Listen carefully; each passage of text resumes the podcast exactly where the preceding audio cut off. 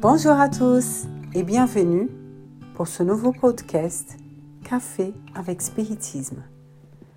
Avec les commentaires de Gustavo Silveira, aujourd'hui nous allons faire une étude sur les obsessions, la fascination, du livre Action et réaction, chapitre 8. Dans cet épisode sur les obsessions, nous allons parler de la fascination. Ce type d'obsession est l'un des plus graves parce que la personne obsédée ne réalise pas qu'elle est dans ce processus et rejette les différentes sortes d'aides qui lui sont offertes. Pour illustrer un peu plus la fascination, rappelons le cas raconté par André Louis dans le chapitre 8 du livre Action et réaction. Lui, André, et Silla commencent à intervenir dans un cas très compliqué d'un garçon appelé Louis. Dans le contexte de l'histoire, Louise est très attachée à son argent. Sa passion pour ses biens est si grande qu'il même en dédoublement pendant le sommeil, il reste enveloppé dans des coffres et des tiroirs pleins de billets. Le problème est que la seule raison qui fait de Louise une personne riche est parce que son père a reçu tout seul l'héritage.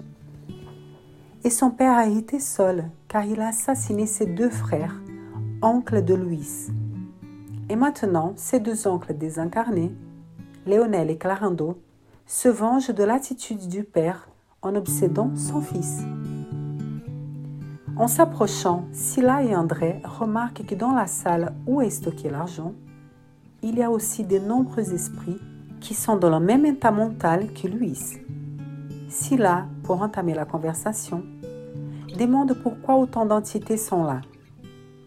Léonel et Clarando répondent qu'ils ont amené ces esprits car par la condition mentale dans laquelle ils se trouvent, ils favorisent le contrôle sur lui.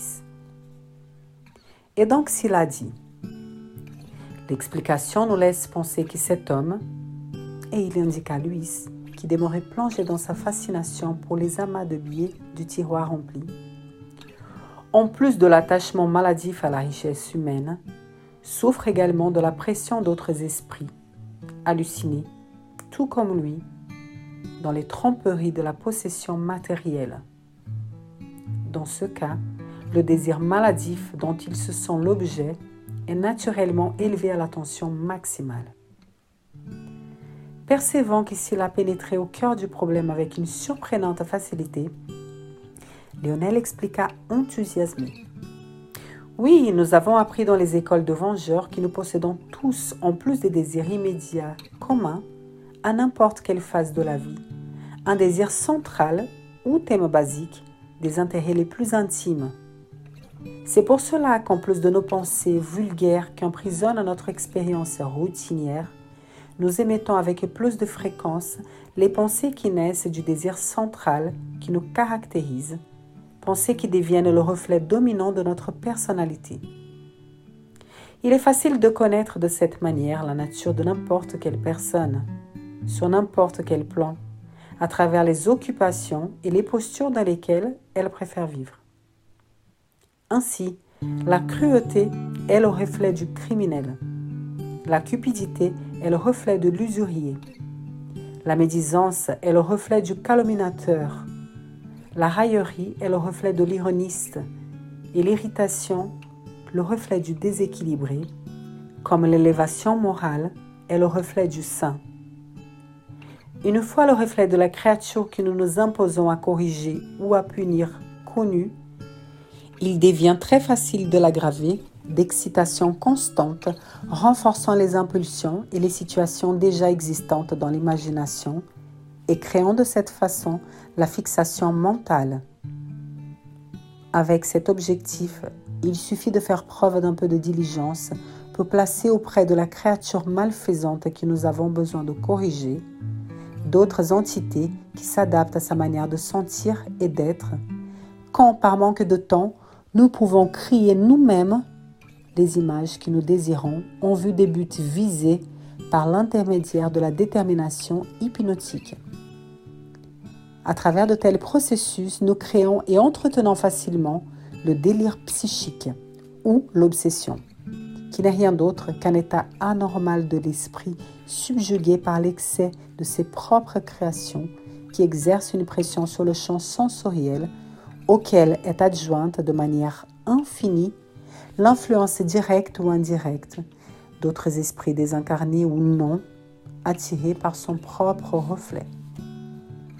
Et souriant, l'intelligent persécuteur dit avec sarcasme Chaque personne est tentée extérieurement par la tentation qu'elle alimente intérieurement.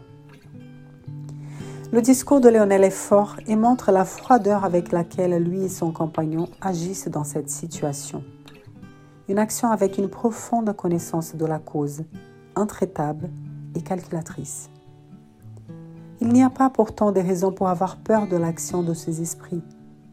Ce n'est pas cette question-là la plus importante, mais bien de comprendre comment ils agissent pour que nous puissions nous corriger et éviter des influences si graves. Il est important de ne pas être esclave de ses propres passions.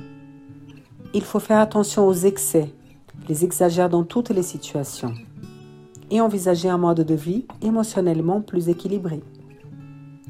Personne ne peut se considérer comme assez fort pour ne pas subir une influence néfaste comme celle de Léonel et Clarando sur Louis. En fait, se croire absolument immunisé est la première indication qu'il y a quelque chose que ne va pas. C'est pourquoi, encore une fois, répétons avec le Christ.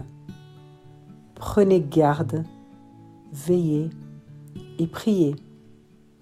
S'étudier soi-même repérer ses points faibles, les désirs centraux qui ne sont pas si élevés et qui souvent dirigent nos décisions, sont des attitudes raisonnables afin que nous puissions garder notre équilibre émotionnel.